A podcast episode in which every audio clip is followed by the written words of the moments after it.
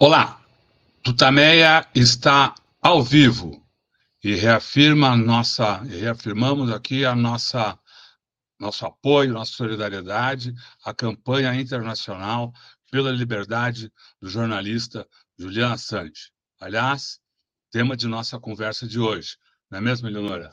Sim, Rodolfo. Então, hoje estamos aqui, o Rodolfo e eu, é, para mostrar para vocês uma entrevista que a gente fez com o João Shipton, que é o pai do Julian Assange, é, que faz já há muitos anos a campanha pela libertação é, do Julian Assange, que está praticamente há 12 anos né, confinado, quatro anos ele está preso, o restante desses 12 anos ele ficou é, na Embaixada do, do Equador no Reino Unido, é, por quê? Né? Por mostrar é, crimes de guerra, ações ilegais né, dos Estados Unidos e, e, de, e, de, outros países, mas especialmente dos Estados Unidos, né, e, isso provoca, então, essa prisão que é, é absolutamente ilegal do, João, do, do Julian Assange.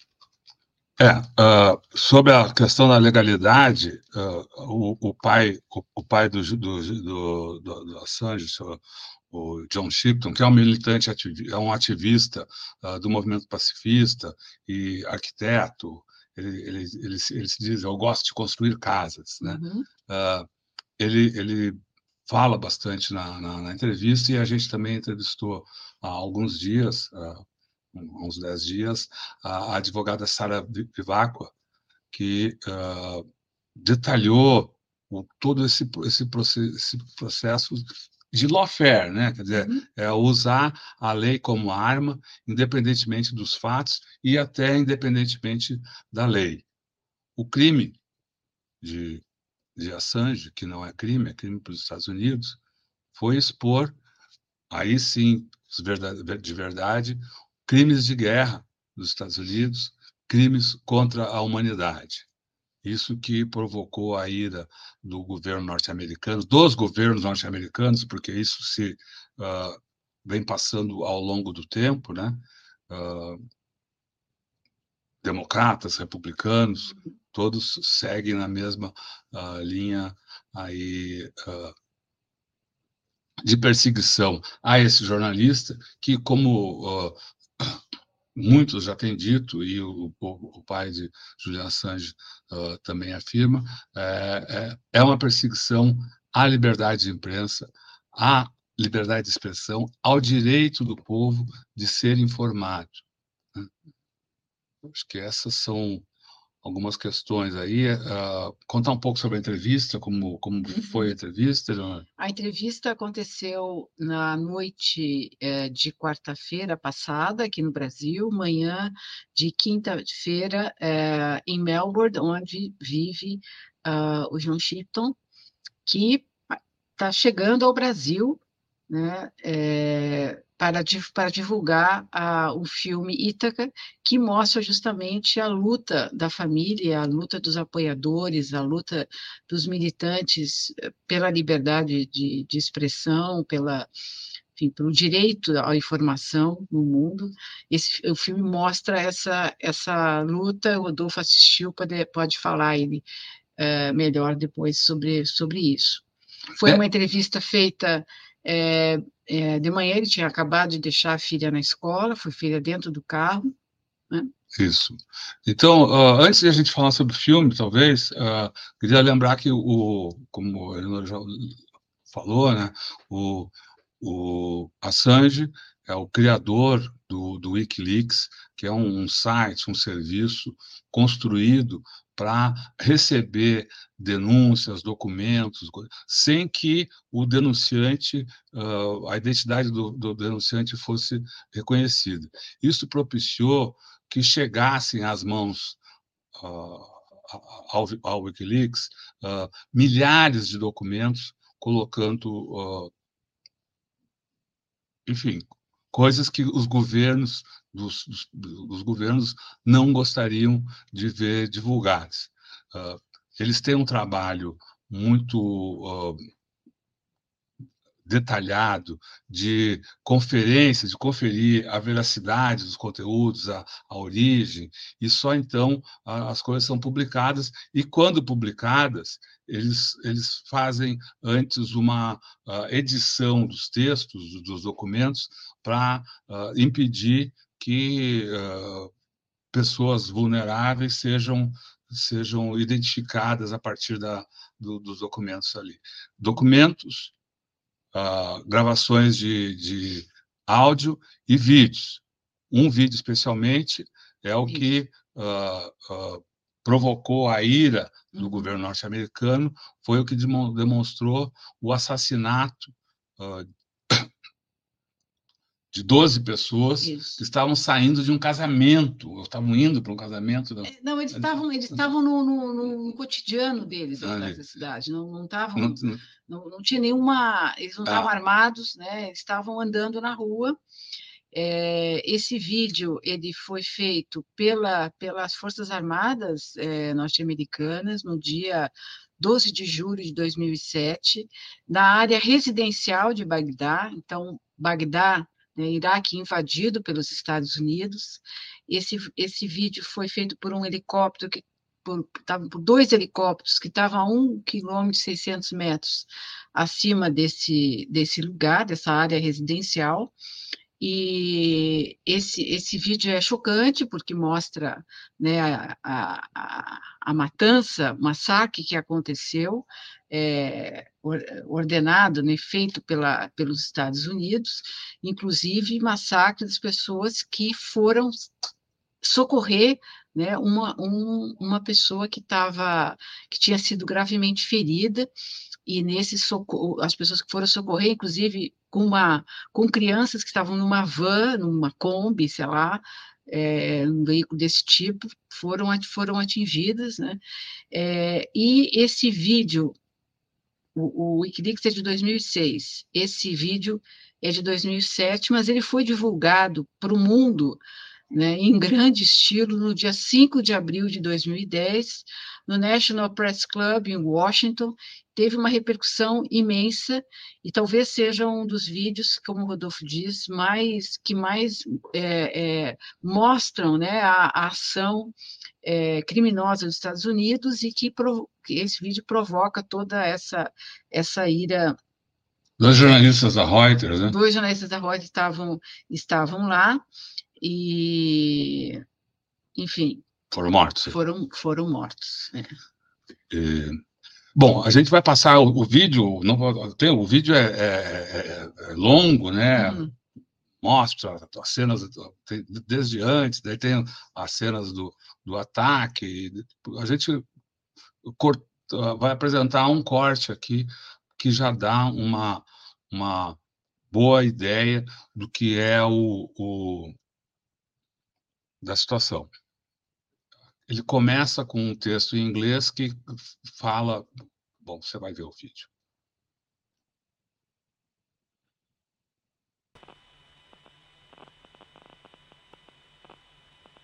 And there's more that keep walking by, and one of them has a weapon. Roger, receive target. Okay. 208. See all those people standing down there?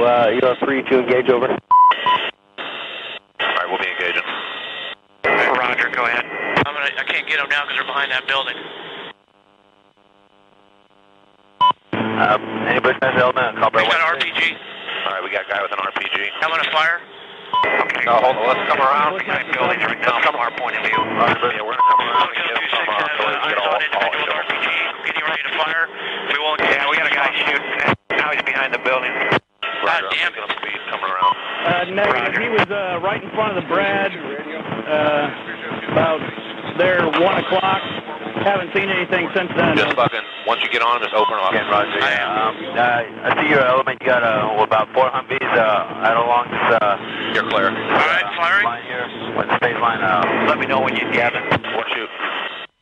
Light them all up. Come on, fire. hey, Roger. Keep shoot. Keep shoot. Bushmaster 2-6. Bushmaster 2-6. We need to move time now. All right, we just engaged all eight individuals. Yeah, we got two bursts. We're still firing. Roger. Got him. 6 is a 2-6. We'll move, but we got Oh, fuck, sorry. I was done. bypass. God damn it, Kyle. Sorry. I hit my head.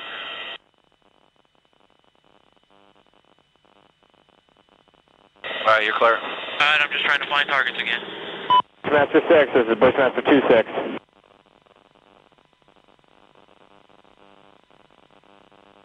Got a bunch of bodies laying there. All right, we got about uh, eight individuals. Yeah, we got one guy crawling around down there, but uh, you know we got definitely got some. Or shooting some more. Roger. Hey, you shoot, I'll talk. Hotel 26, Crazy Horse 18. Crazy Horse 1-8. This is Hotel 26. Over. Roger, currently engaging approximately eight individuals, uh, KIA, uh, RPGs, and AK-47s. Hotel 26, you need to move to that location once Crazy Horse is done and get pictures over. China. Target 20 is the location. The Hotel 26, Crazy Horse 18. Oh yeah, look at those dead bastards. Nice. 26, Crazy Horse 18. Change zone 4 this time. Nice. Good shoot. Thank you.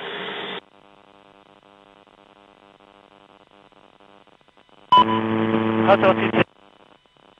Hotel 26, Crazy Horse 18.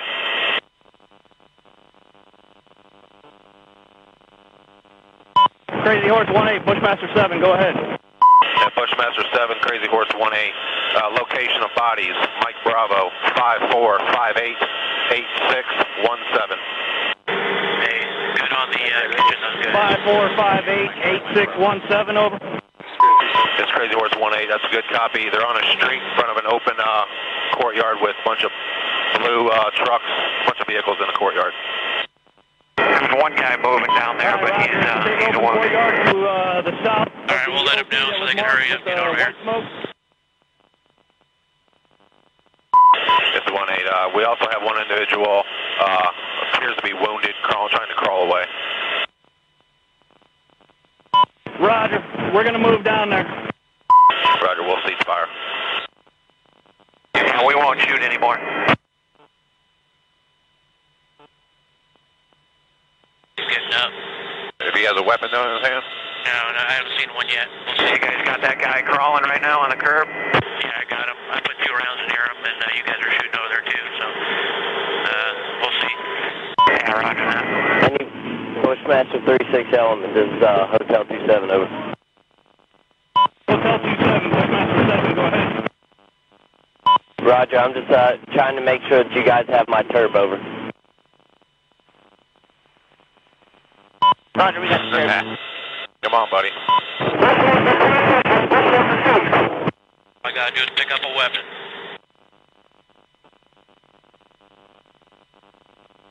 Crazy Horse is Bushmaster 5, or Bushmaster 4, break. We're right below you, right time now. Can you walk us onto that location, over? This is 2-6, Roger. I'll, I'll pop flares. We also have one individual moving. We're looking for weapons. If we see a weapon, we're going to engage. Now, Bushmaster, we have a van that's approaching and picking up the bodies. Where's that van at? Right down there by the body. Okay, yeah. Bushmaster, Crazy Horse. We have individuals going to the scene. Looks like possibly uh, picking up bodies and weapons. Let me engage. Hey, we need to stop that so we can get down there. We Hey, can shoot. straight south. You see my location? Roger. Uh, break. Crazy Horse 1 uh, 8. Request permission to uh, engage individual. Picking up the wounded. Yeah, we're trying to get permission to engage. Come on, let us shoot. A Bushmaster, Crazy Horse 1 8.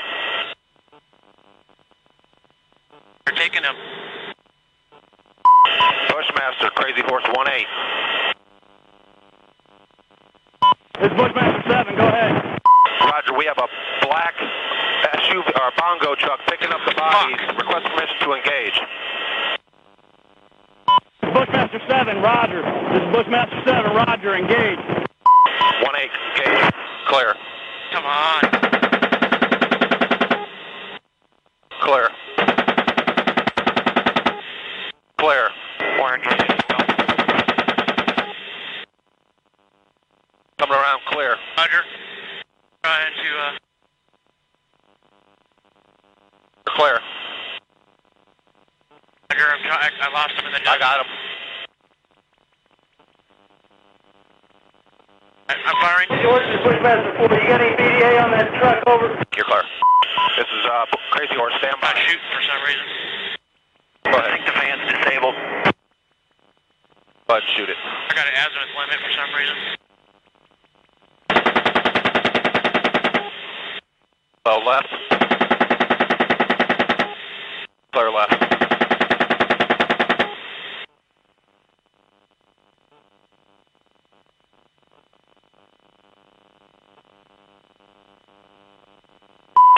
All right, Bushmaster Crazy Horse 1-8. A vehicle appears to be disabled. Uh, pro- there was approximately four to five individuals in vehicle moving bodies.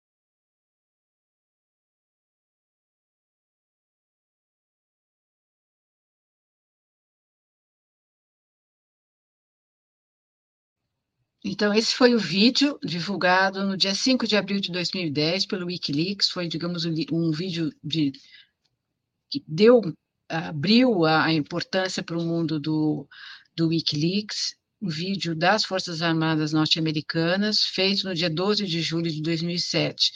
E no livro O Processo, caso Assange, Niels Melzer analisa muito essa cena e elenca os crimes ali, ali cometidos. Neil Melzer é um ex-assessor jurídico e delegado do Comitê Internacional da Cruz Vermelha, professor de Direito Internacional que fez um relatório sobre o caso Ass- Assange. Esse livro vai estar disponível, acho que já está disponível nas livrarias. O processo. né? O processo, eh, editado pela Kotler ed-. Editor. Ele diz o seguinte, quer dizer, ali era uma zona residencial, né, não havia nenhum tipo de eh, evidência de qualquer tipo de trama né, daqueles homens, né, inclusive a lei dos invasores, dos Estados Unidos invasor, permitia, como estava o, o, o Iraque estava é, num, num caos, né? A, a, inclusive a lei admitia, permitia que as pessoas usassem armas, mas no caso ali as pessoas não estavam armadas.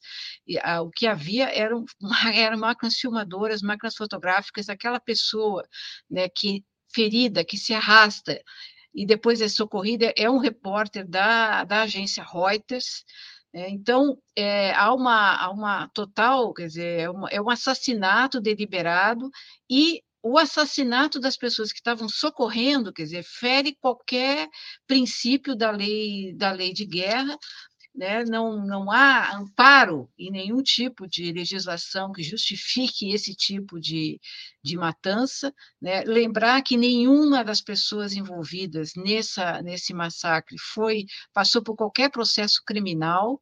Esse, esse caso só foi é, é, conhecido por conta do Wikileaks, né? assim como de, de centenas de milhares de outros casos que, que surgiram. O Rodolfo falou do, do, do, casamento, porque teve casos de casamento né, que foram bombardeados por drones, né, por, também por, por helicópteros, espionagem aberta. Nós, nós tivemos aqui um pouco anos depois, a descoberta né, dos grampos da, da presidente Dilma, grampos na Petrobras, a presidente, é, é, a primeira-ministra alemã Angela Merkel também foi grampeada, quer dizer, eram, os Estados Unidos se sentem no direito de sair matando, de sair grampeando, de sair é, fazendo o que bem entendem em qualquer lugar, matando a, a hora que querem, e, e, culpam né, quem divulga isso. O Assange não é um cidadão americano, né, não, ele está sendo acusado de espionagem, mas ele não retirou nenhuma informação de dentro do, do Estado norte-americano, ele recebeu essa informação, checou e publicou, quer dizer, não há não um trabalho jornalístico. Um trabalho jornalístico, quer dizer, e ele que está sendo uh, processado já está há 12 anos, né, confinado, quatro anos numa prisão de, de, segurança máxima, e o restante é na Embaixada do Equador, então, em Londres. Então, é um caso realmente é, absurdo, né, que coloca em risco né, não só a, a, o Assange, mas todos os jornalistas que podem ser alvos dos Estados Unidos a seu bel prazer em qualquer lugar do mundo, não importando se a pessoa mora nos Estados Unidos, é norte-americana ou tem qualquer relação com os Estados Unidos. Os Estados Unidos se sentem no direito de, de praticar esses atos, esses atentados à, à liberdade de expressão, ao direito à informação, que é um direito universal.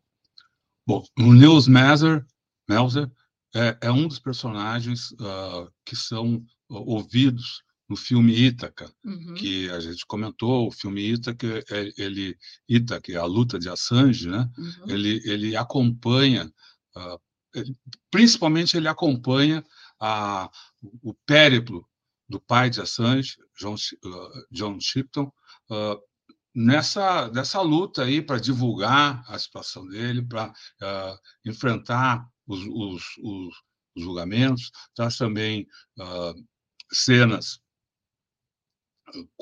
da, da, da, esposa de, da Sanji, da Estela, tem cenas, cenas, domésticas, cenas de tribunal e cenas até uh, uh, da embaixada. As, as filmar, a, a aparece no filme uh, por, por filmado por câmeras ocultas, câmeras clandestinas colocadas na embaixada pelo pelo Serviço Secreto Norte-Americano. É, Antes de a gente apresentar, então, a entrevista uh, que nós fizemos com o, o, o Sr. Shipton, a gente traz aqui um, um, um trailer do filme uh, que, também ajuda a, a compreender né, o, o, entorno dessa todo, todo né, o, a complexidade dessa situação e o entorno dessa situação. Então, vamos apresentar isso aqui também rapidinho e logo em seguida partimos para a, a nossa entrevista exclusiva com o pai de Julian Assange.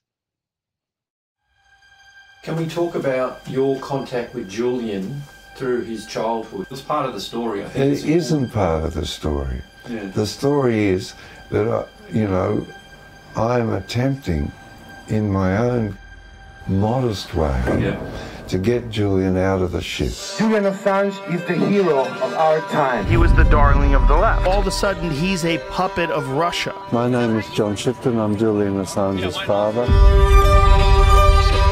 WikiLeaks found that Julian Assange has been arrested. One of the most notorious and controversial figures in custody. Assange will remain behind bars until that extradition hearing, which has been set down for the end of February. I urge the Department of Justice to drop the charges. The maximum jail sentence of 175 years. Because he published the truth. How does it feel to be the father of such a controversial figure, somebody who's known around the world? If Julian is extradited to the United States to face these charges, he will be the first, but not the last. What are your worst fears? That it just collapses under the strain.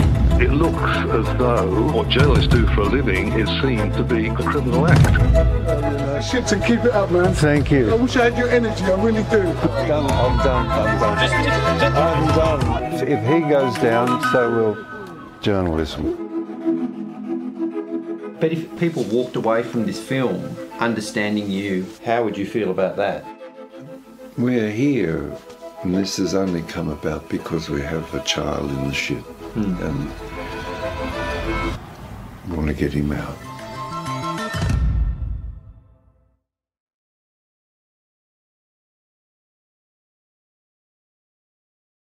Bom, como você viu aí, então o, o filme tem estreia uh, no circuito comercial brasileiro no dia 31 de agosto.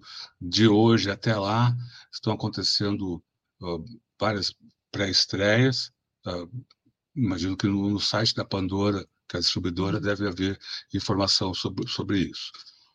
Diga. Vamos só chamar atenção nesse, nesse trailer da presença do Daniel Ellsberg. Isso né, que o Daniel Ellsberg é o, foi o responsável por é, divulgar, por extrair os, os, papéis do Pentágono, chamado Pentagon Papers. O Daniel Ellsberg era um funcionário do governo norte-americano que foi escalado para fazer, nos, no, nos, em 1970, é, um relatório sobre a Guerra do Vietnã, 69, 70. E ele fez esse relatório e concluiu que os Estados Unidos estavam perdendo a guerra, que não tinha sentido continuar a guerra, que aquilo lá era um, era um sem não tinha como os Estados Unidos ganharem aquela guerra. Os Estados Unidos que dizia, o próprio governo dizia isso.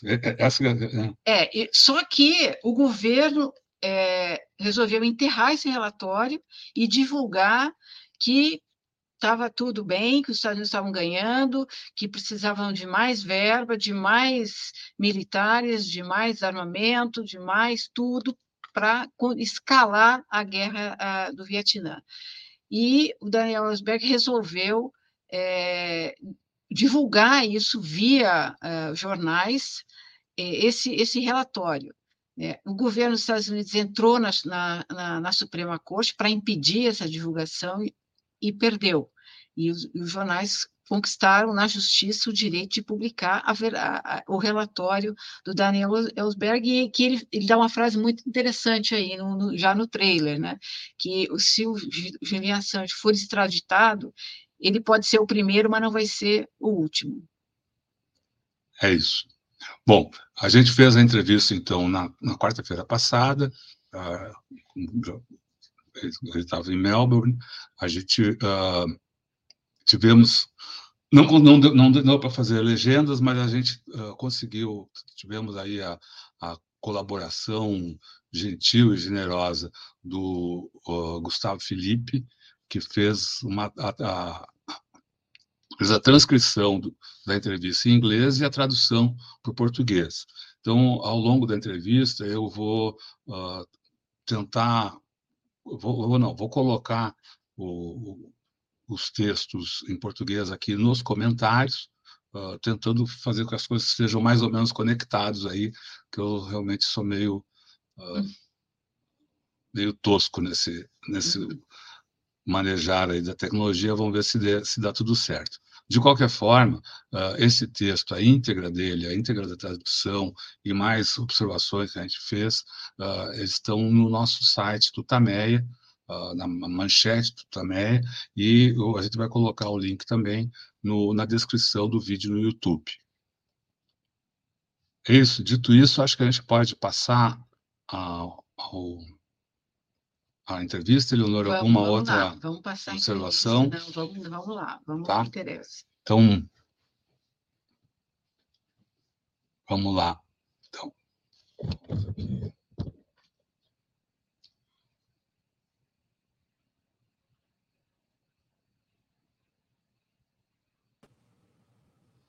So, John, when was was the last time you you were able to visit uh, your son Assange, and what was uh, was his condition? I mean, state of health, state of mind.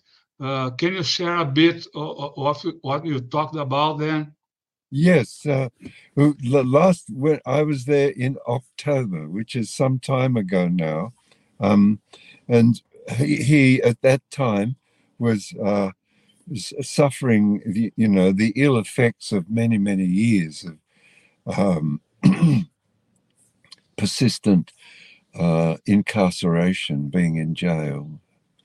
His uh, outlook was vigorous and optimistic, so he was still uh, had the energy to uh, prepare his legal cases and to fight for his freedom.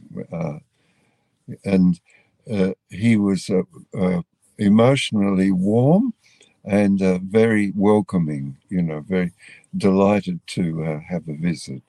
We go back there uh, uh in October again, uh, and it'll be then 12 months since I have seen Julian. Can you share with us a little bit of this conversation, this last conversation with him? Oh, I, I Well, first of all, we always talk about uh, the, his children, how they are, my grandchildren, and his brother and sister. He always asks about his brother and sister. And then after that, we mention friends who I've bumped into in Melbourne. Uh, Raj uh, uh is one who is a, physics uh, major that Julian went to university with in Melbourne. So any friend that I've bumped into or supporter, I mention, and then we talk about what what I'm going to do, whether I'm going to to uh, Brazil or actually last time I think, if I remember correctly, I had met.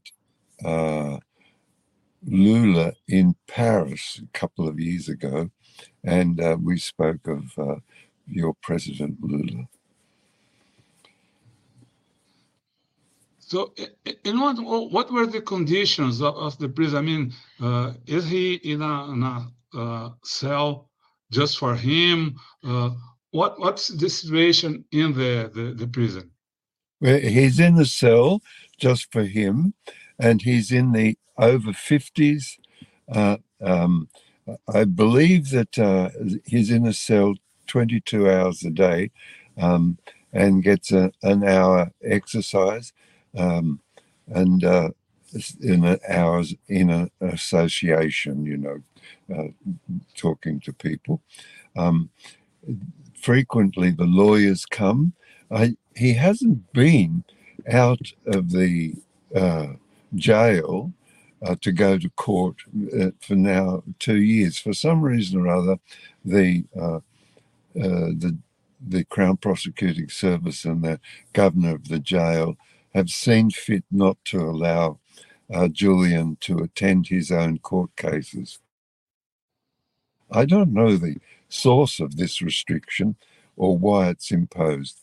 Um, I find it very curious that an accused man can't uh, attend his own court cases.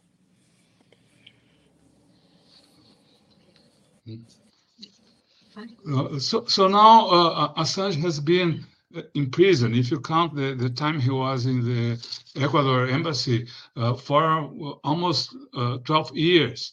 yeah, yeah in, in, in, one form or another, yes. inca- incarceration or restricted movement is now 14 years in one 14. form or another. Yes. Mm-hmm, mm-hmm. And what has has uh, he, he changed from before the prison to now? all this time with uh, his freedom restricted? Uh, well, that, that that's sort of the, subject I don't really like thinking about, you know, because uh, it's, very distressing uh, to see the uh, man in the prime of his life uh, restricted to, you know, incarcerated for year after year after year uh, without any respite from the persecution or, or the pursuit, the ceaseless hounding, the smearing, and court case after court case after court case, all, and the uh, collapse, the scandalous collapse of human rights, uh, the due process, and conspiring between the Swedish prosecuting service and the Crown prosecuting, uh, what do they call it? the Crown prosecuting service in in the United Kingdom to keep Julian in the embassy. That is, that they work together, these two nations, to suspend their own laws and regulations in order to keep Julian in the embassy while their spokesman in Parliament and in Swedish Parliament was saying that Julian was free to leave any time he wanted. So those sort of things have a profound effect on a person's psychology. Nils Melzer, the United Nations Rapporteur on Torture, um, wrote a report in, in the mid-year 2019 26 page report wherein he described that Julian had undergone years and years of ceaseless torture, psychological torture, with constant smearing, mobbing, lies in the paper, uh, court case after court case, and suspension of uh, due process, suspension of human rights, and the abrogation of the conventions of asylum. They work together to remove all of the rights that are attributable to a human being. And worse, these people, Sweden and the United Kingdom, are the authors in concert in 1948 in the United Nations General Assembly to accept and promote the Universal Declaration of Human Rights, due process, and in 1973 the Conventions of Asylum. All of them abandoned by the authors of those artifacts, those civilizational artifacts that emerged after the war. So, uh, uh can you please elaborate in, in, in, two aspects of your last answer? You you said about that uh, his human rights are being disrespected and there is a lack of, of, due process in all this uh, uh, case against Assange. Can you elaborate on this? Give examples. Uh, yes. Well, say for for example, the conventions of asylum. If you apply for asylum, there is a procedure, and you're accepted as an asylee, which Julian went through. If that privilege is to be removed from you, there's a procedure that, you go through. The Julian's asylum in the Ecuadorian embassy was removed arbitrarily without procedure. So that's one. The other one, uh, others are that the United Kingdom Crown Prosecuting Service and the Swedish Prosecuting Authority conspired together to remove the right of Julian to have an interview in the embassy, which is a normal uh, uh, practice. So during the time Julian was in the embassy, 40 people accused of uh, crimes by the Swedish government had their interviews done in England through uh, Zoom or through video. So that's another. So it's two two examples. As for the abrogation of, of Julian's human rights, well, the right to due process, the right to legal, uh, uh, proper legal treatment. Now, there's uh, the list of abuses in Julian's case is sort of endless, you know. Just uh, uh, another example is that with the removal of Julian's right to asylum arbitrarily removed, Julian was then charged with skipping bail. It's not possible to charge somebody with skipping bail who is an asylum is in asylum. The they're in asylum because of the pursuit, not uh, if you follow that, the pursuit of Julian by the United Kingdom to extradite Julian to the United States and endanger his life. This was seen as a reason to give asylum. You cannot remove that asylum without due process. If you remove that asylum arbitrarily and then charge Julian with uh, skipping bail, you have removed removed both his right to asylum and his human rights and his right to due process. And, and how about now the extradition process? What, what can you tell us about this, this process? Uh, have the has the judge respect the facts? Has the defense been allowed to act as as how it wanted? How how is it how is it the extradition process? Uh, well, with the uh, I'm not a, a lawyer, but the judge did find in favor of Julian that he would not be extradited. Um, the, uh, United States appealed that decision, and the judges in the appeal saw fit to give the United States room to appeal yet again. Uh, I, I, can't understand uh, this myself, you know, as I'm not a lawyer, but it seems to me that the the High Court judges uh, favored the United States in uh, allowing the United States to continue their appeal. In the last hearing before Judge Swift, uh, the the judge was uh, brusque and brief, and said that uh, the Julian's appeal, which was a 100 pages long, it's not so long, was just too long and took too much time. Well, if a person is fighting for their very existence, a hundred pages that you have to read is not much. And particularly as it covered all of the cases. Uh, uh, uh, I give you one example. In the in the uh, 100 pages, there was an illustration of what had happened in Pakistan when WikiLeaks published the fact that the uh, American, uh, the United States targeting procedure in Pakistan was arbitrary and that many wedding parties and funeral cortages were destroyed. Once this was published, that stopped.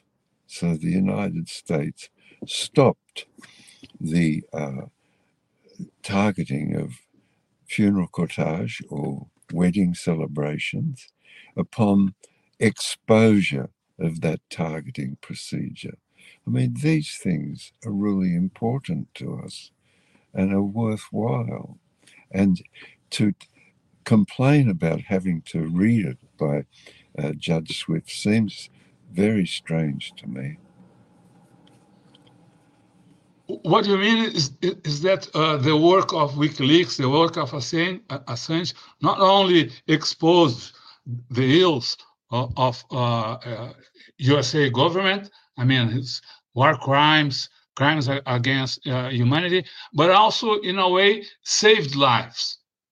Yes, I mean it. it um, yes, there are several examples in the in the cables of saving lives and saving uh, properly elected governments.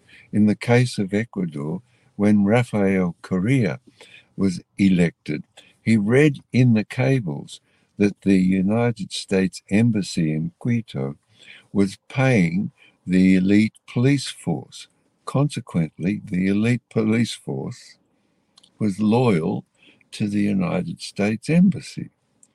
To deal with this problem, Rafael Correa very cleverly raised the wages of all of the policemen to the to the level of the elite police.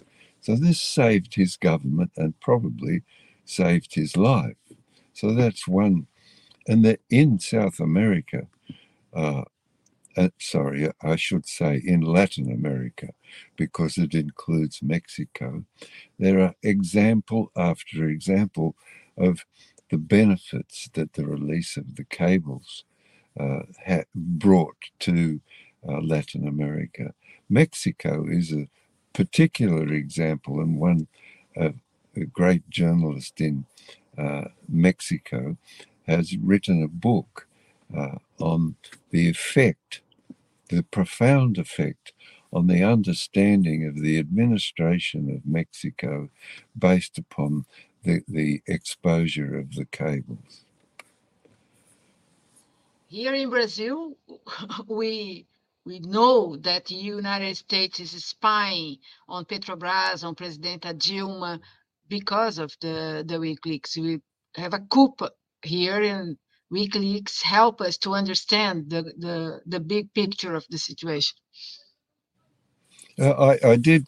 I remember uh, back in 2011 visiting Julian when he was under house arrest, and there was a, a Brazilian woman journalist there who had read 3,000 cables, um, uh, all of them, that all to do with uh, Latin America, and she was an expert on on the effect of the cables upon the administration uh, and understanding in Brazil. I particularly remember the scandal of Petrobras, where uh, the United States was attempting to take over that state owned oil company. You, you said before that uh, the uh, extradition of, of Assange to the United States would endanger his life. Why? Well, the if you're charged with espionage in and in particular if you have read classified cables okay just classified that's not top secret that but classified and above classified and above meaning classified cables at the simplest level and moving above to designation to finally your eyes only, that sort of thing. This in, requires the United States to house you in a circumstance where you can't speak to any other prisoners because they say you might tell something that you've read in the classified cables. So this enables arbitrary administratively, not any hearing involved, not before a judge or a jury, arbitrarily, administratively, the United States to apply what they call special administrative measures. Special administrative measures mean that you are locked in your cell 24 hours a day. So you're uh, in complete isolation. The argument for that uh, cruel and heinous measure, the argument for that is that you might whisper to somebody your knowledge of what's in a classified document. It doesn't matter that the entire world is familiar with what's in these cables and, and documents. It doesn't, it doesn't matter to them. What seems to matter only to the United States is the capacity to punish somebody by removing all hope. All hope, so that you're in a hopeless situation. In uh, the prison uh, that what's it called Florence in in Colorado, there's 20 cells in a row that are uh, uh, especially designated for people who uh, are under special administrative measures. Poor people, 20 in a row. They're not allowed to speak to anybody. Uh, they get to see their lawyers. And the United States has these regulations which go to say that you can see the psychologist or you can see this one or that one or you can see your lawyer. Um, but they're so difficult and administered administered so loosely that it's just very very impossible um, for a person to have any sort of contact with the outside world to relieve themselves by a little bit of warmth with another human being. They remove that from me altogether, and that's what would happen to Julian Assange. Uh, lots of people consider that uh, this uh, process against uh, uh, Julian Assange is also a, a great menace to freedom of the press in the whole world. world. Why is that? Well, there's, gee, that's a very, very good question, you know. The intimidation and oppression of a publisher and journalist, Julian Assange, extending over, I think, now 25 court cases, and that's not counting the court cases in Spain and in the ECHR and the decisions of the Inter American Court. This threatens any journalist anywhere in the world. So the other aspect is is extraterritorial application of the United States laws. Mm-hmm. So the United States, under these circumstances, can swoop in and gather up anybody who they think offends their laws or their interpretation of their laws. It doesn't matter really if you get to the United States and you're found not guilty, although under espionage charges, nobody is found not guilty. Nobody has ever been acquitted from the espionage court in uh, the in Washington D.C. ever.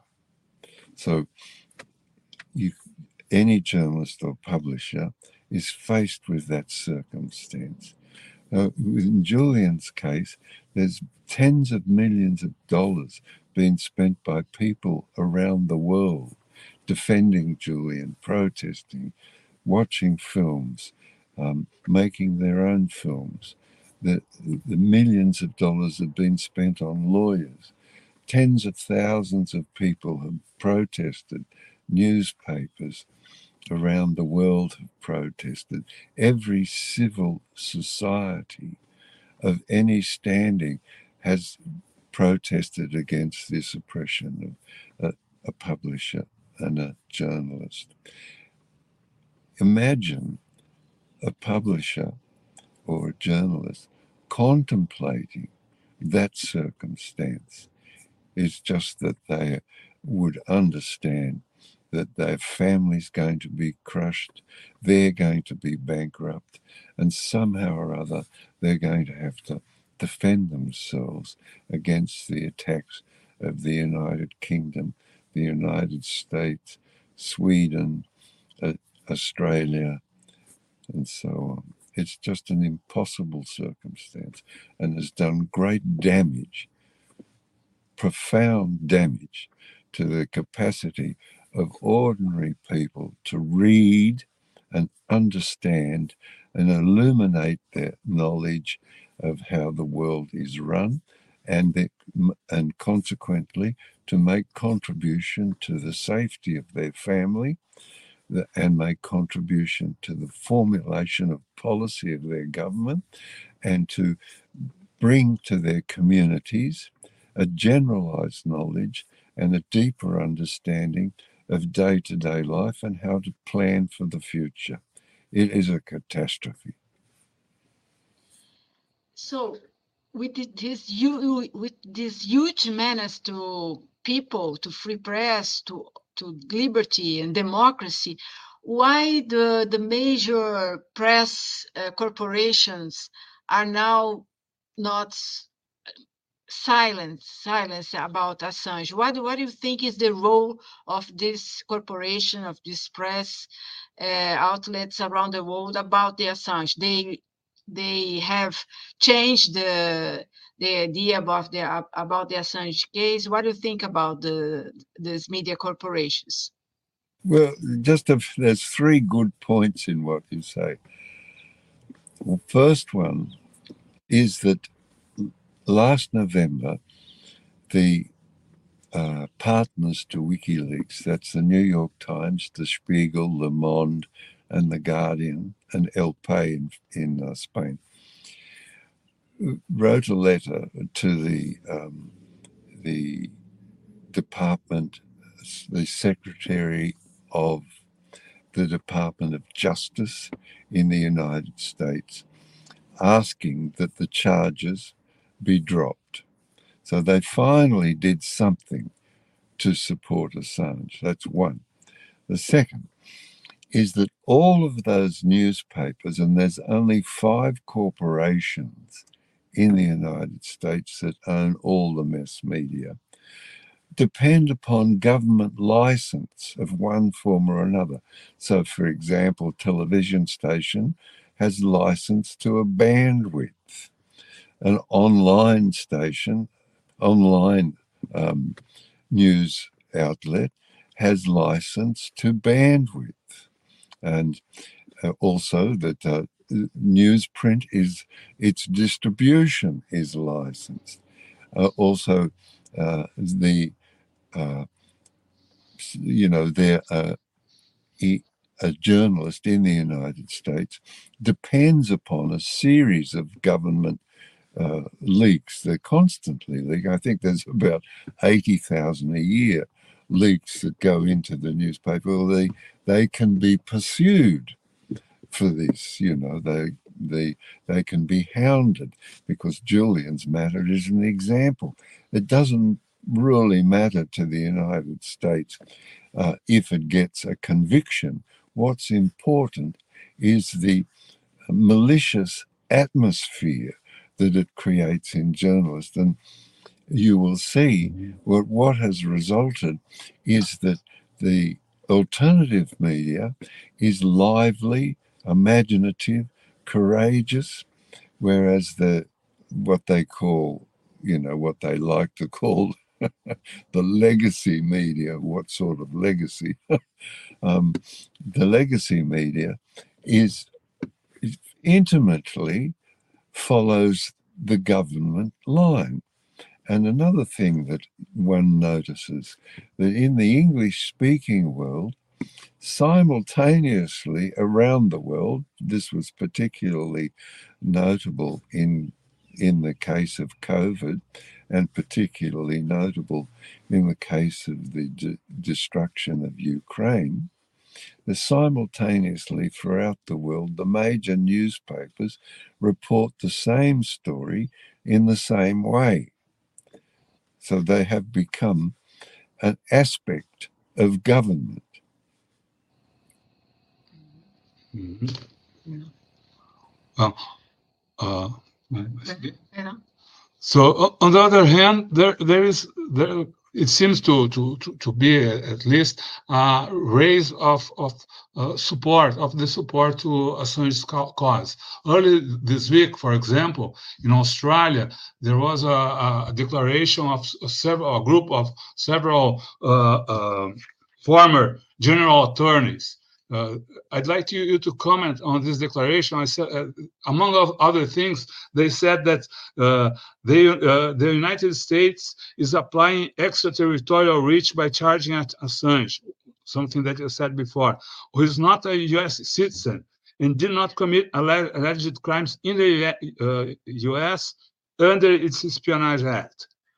We believe that this sets a very dangerous precedent and has the potential to put at risk, at risk anyone, anywhere in the world who publish uh, uh, information that the, U, uh, that the U.S. unilaterally deems to be classified for security reasons. This action should be of real concern to the government because of uh, its impact on journalists and whistleblowers.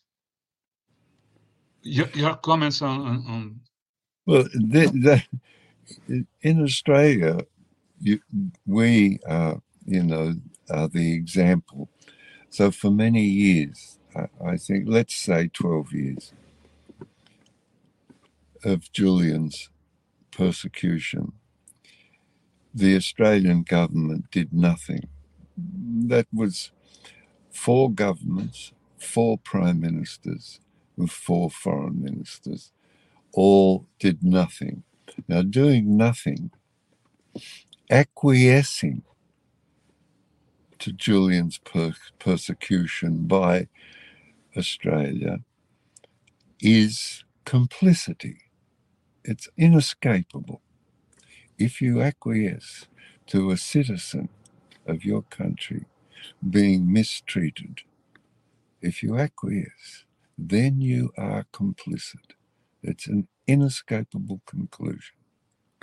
But the last two years, uh, really, let's say we started hard work three years ago, um, will be four years now. In the last four years, we, Julian's supporters and families, have slowly built an atmosphere here where now half of the Australian Parliament supports Julian. 50 members of the Australian Parliament uh, in the actual Assange support group, which is a parliamentary body. The Prime Minister has said that this matter must be resolved. Uh, the leader of the opposition says that this matter must be resolved. The Foreign Minister says something similar.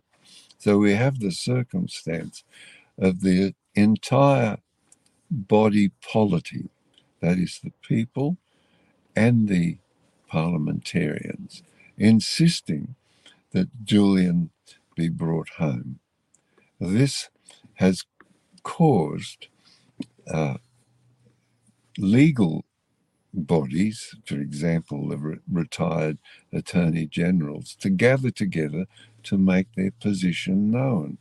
To so, in the case of Australia, um, we have become a unified understanding. We are a unified understanding that uh, Julian is an Australian citizen being mistreated, that the abrogation of his human rights, the collapse of our capacity to uh, properly uh, administer the application of law from country to country uh, has been uh, degraded. So, uh, consequently, once the understanding filters through to the polity, the entire polity, then people begin to act. And that's the circumstance in Australia. I'm very proud of uh, what the Australian people have brought together in support of Julian. They have been magnificent.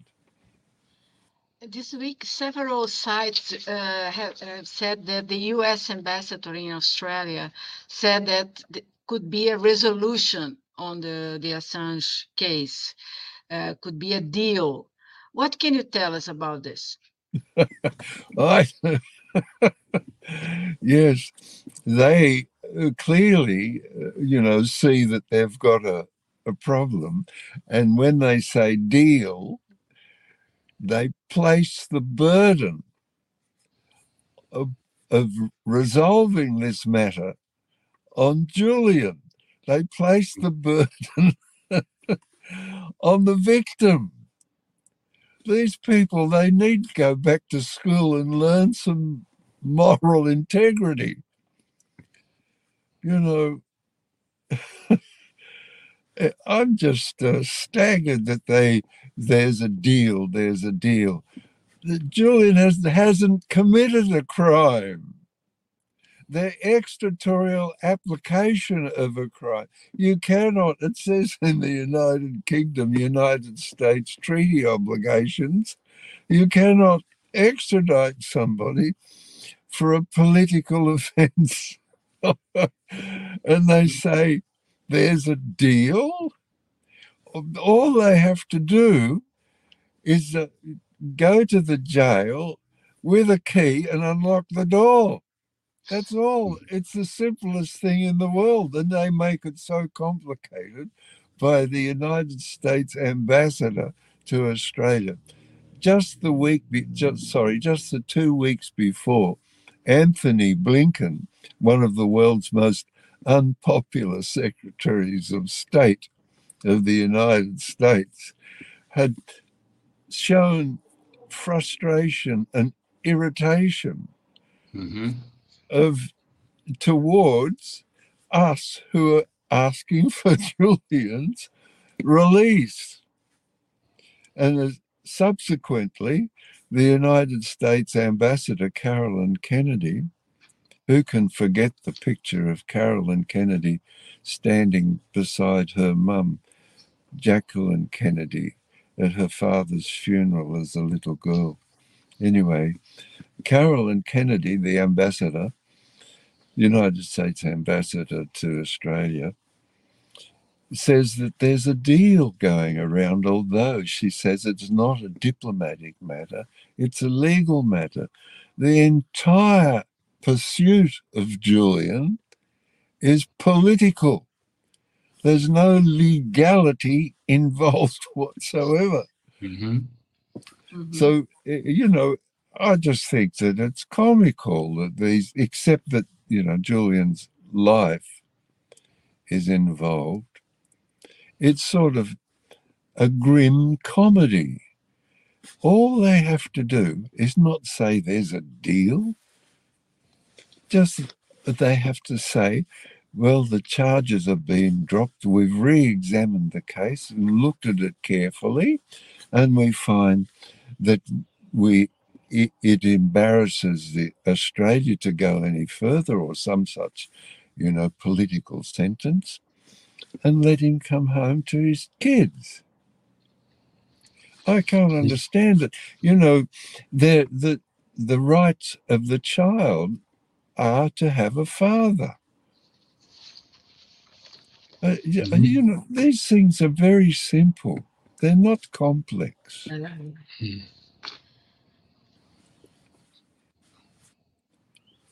So, so why the process continues? I mean, what are the powers uh, in USA that uh, uh, keep on going uh, uh, with the process? Is the whole government or parts of the government, CIA?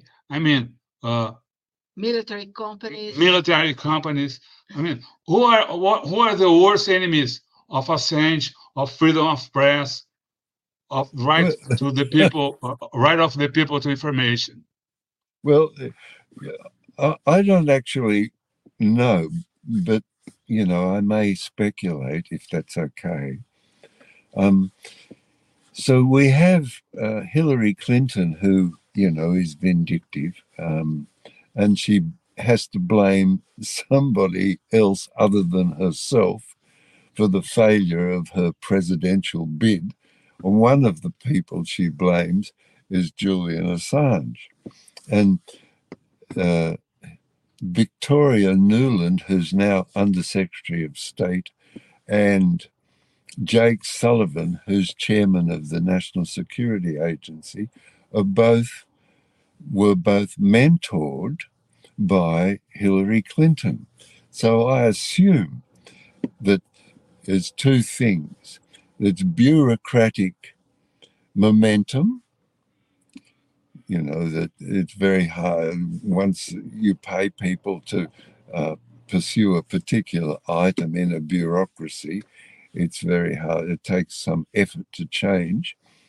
It suits the aspects of the United States government, certain aspects of the United States government, to intimidate and oppress publishers and journalists. It suits them.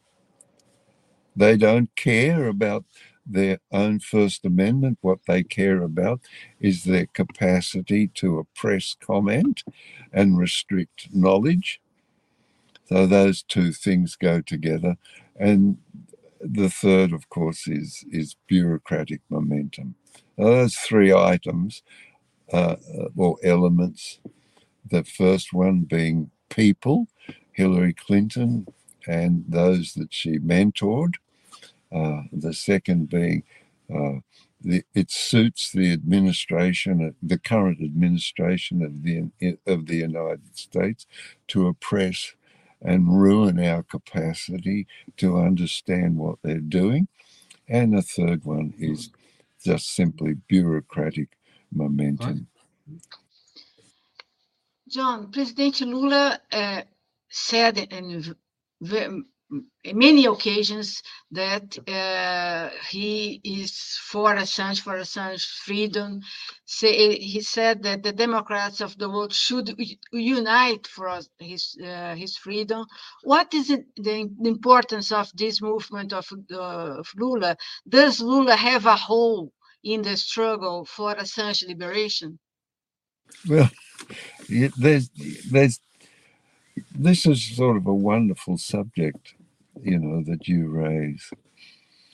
President Lula has been unrelenting in his support of Julian Assange. It's magnificent. Obviously, he understands the importance of the publications of Julian Assange to the sovereignty of Brazil. Furthermore, President Lula, President Obrador, President Petro of Colombia, President Kirchner of Argentina, and Boric of Chile all understand together that the capacity of Latin America to move forward and provide for its populations and organize the distribution of resources, education, knowledge, material goods, and raise the level of the living standard depends upon one thing only sovereignty. They understand that.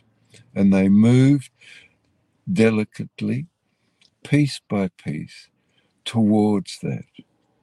I, you, know, if you wish to feel pride in a group of leaders who understand that the fundamental element of the capacity to improve the living standard of your people and to have fair administration of your states is sovereignty and being able to give the people the knowledge of where you would like them to go and where and that the people to give you the knowledge of what they would like you to do it's just in a way all the process uh, assange process also depends on sovereignty. I mean, uh, will United Kingdom bow to USA, or will it stand by the law, stand by uh, its uh, its own right? Uh, in the case of the United Kingdom, I many people say to me and imply, as you have just done, that the United Kingdom is a proxy for the United States in the matter of Julian Assange's oppression. I don't think so. I think Why? that I think the United States is equal partner that in uh, in the oppression of Julian. They it's not the way they do things in the United Kingdom to have uh, a, a, publishing organization uh, uh, like WikiLeaks run by Julian Assange. That's not the way they do things. They don't like it. Hmm. So now let's go to the uh, talk about the the movie Ithaka. Why the, this, this movie? Why do you participate in in it? You are going. You are going to visit in Brazil in a few days to to talk about Ithaka, to talk about Assange. Can you can you tell us about? Can you talk? talk, Uh, yes. about this um, Huh? you, you know, when you say, why did I participate? I don't think I had a choice. You know, it was organized. it was organized by my son, Gabriel. Uh, you can't go against, you know, the, he was bringing his skill to the defense of Julian. Um, and so, what can I say? I just say yes, you know. Um, and also, I didn't change anything that I did. You know, I still, you know, went to country after country after country in the United, in the in the European theatre, uh, and and then the United States, and then Mexico. Um, I just did what was available. It didn't alter because uh, uh, Niels Ladefog was following me around with a camera. Uh, I, I, I didn't change anything. I answered their questions, and um, sometimes, you know, I got a bit impatient, um, but only because it was the end of a long day. You know, they always ask me questions at the end of the day, and th- some of those days were very exhausting. You know, like meeting hundreds of people and answering, you know, maybe 20 interviews in a day. I, I find, and, you know, of my nature, uh, I'm quiet. I like to, you know, uh, I, I what I like to do is uh, have friends around for uh, for a cook up, you know, to cook some dinner and food, and then quietly have a glass of wine and chat together. This is my preference to speak to, you know, crowds of people one after the other after the other is not really my nature. But that I don't want to indicate in any way that uh, I do not have anything other than great affection for the many wonderful people that I've met around the world who supported and support Julian Assange or support a free press or support sovereignty of nations. They have just been fabulous. And the campaign, the campaign for liberation is expanding in this. Is a, a crucial moment uh, nowadays. Is, it uh, growing? And uh, in Brazil, there is a movement uh, for asylum. Uh, uh, a group of scientists uh, and, and social social move, movements pro, propose uh, for Lula uh, offer asylum to Assange. What do you think about this idea? yeah. Well, you know, uh, I think asylum you know, Glenn Greenwald finds life in Rio very, very good. Uh, and so I, I, think Julian and his family would as well.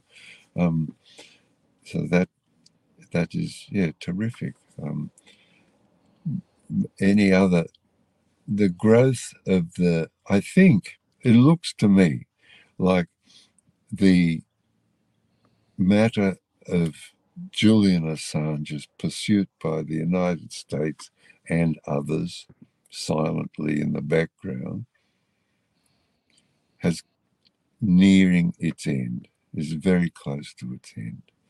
The support, uh, I just uh, the other day, uh, President Lula was very forceful in uh, asking or commenting on the uh, persecution of Julian and Stella and the kids and the grandchildren uh, met the Pope, uh, which is, uh, I think, I suspect, was organized by uh, President Lula. Um, President uh, Obrador of Mexico has invited us to the Independence Day celebration, and uh, and again uh, we saw him earlier this year again. So the, the, this gives, if at the presidential level, if presidents who are very busy men with weighty responsibilities are taking upon themselves to advocate for Julian Assange. It means that the matter is vital, is of rising importance, and needs resolving. What's your message to the Brazilian people? You were going to just just a little bit before before that. Uh, yeah. Uh, about your tour in Brazil, are you going to, to meet President Lula? Uh, what have you, you, you have already scheduled for your your visit to Brazil? Uh, I don't know. It, you know, if if your president has got the time, I would like to meet him again. We've already met twice, um, uh, so it may not be necessary to to meet again, but. You know, my job principally is to uh, build the foundations underneath presidents, not to meet presidents.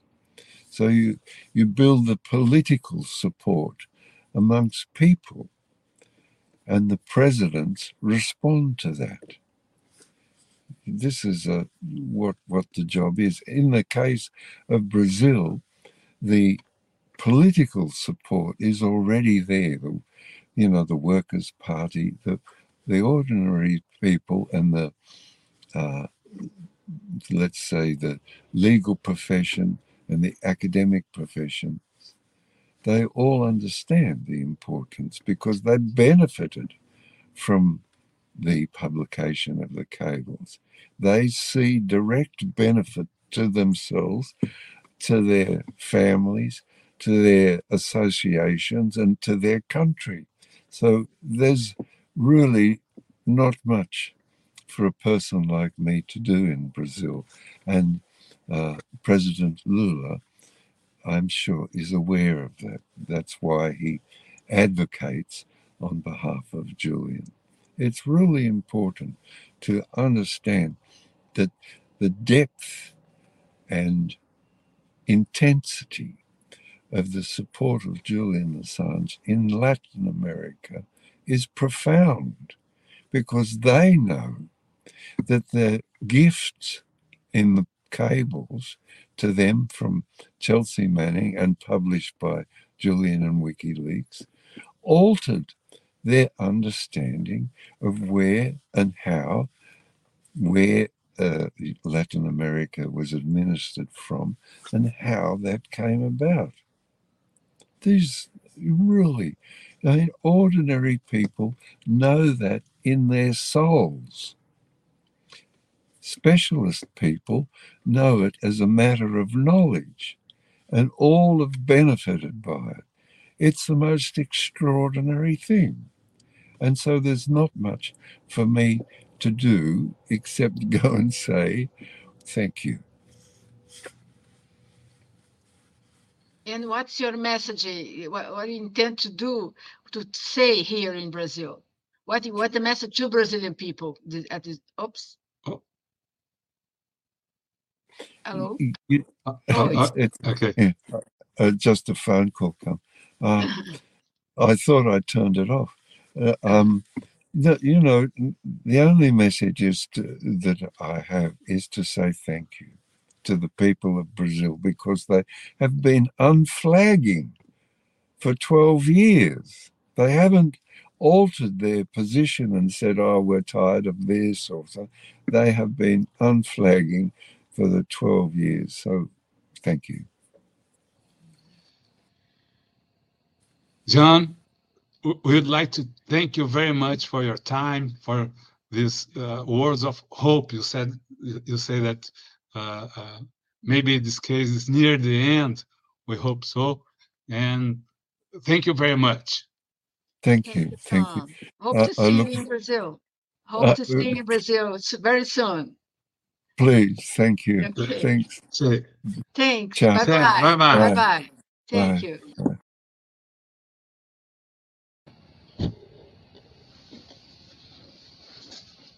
Então, essa foi a entrevista que a gente fez com o John Tipton, pai do Julian Assange, e você vai poder ler a entrevista em português no Tutamé, tá, tá, tá nas, nas, legendas desse vídeo, né? Nos comentários. Nos comentários, desculpa, nos comentários que funcionam aí como legenda.